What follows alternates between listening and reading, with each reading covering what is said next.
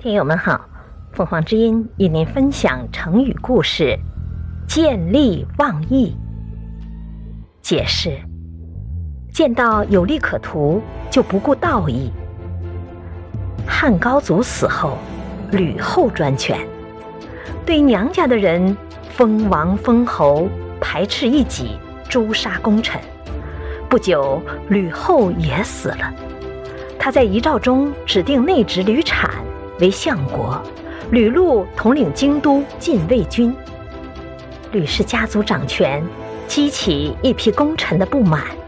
太尉周勃与丞相陈平密议对策，把吕党要人黎季争取过来了，由他去说服吕禄，把兵权还给了周勃。这时，大将军关英联合齐王刘襄等刘家军回京师。欲诛吕氏家族，黎季和吕禄本是知交，吕禄听了黎季的话，终于把北军归周勃指挥。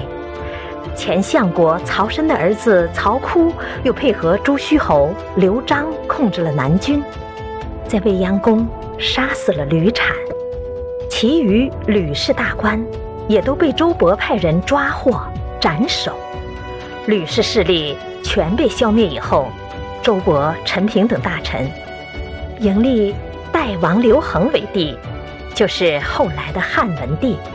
在诸吕这场斗争中，黎季也出了力，所以袭父爵位为曲周侯。但舆论说他出卖朋友，《汉书》记载说：“夫卖友者，为见利而忘义也。”作者班固认为，离季不属于见利忘义。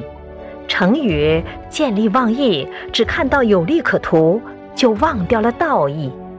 感谢收听，欢迎订阅。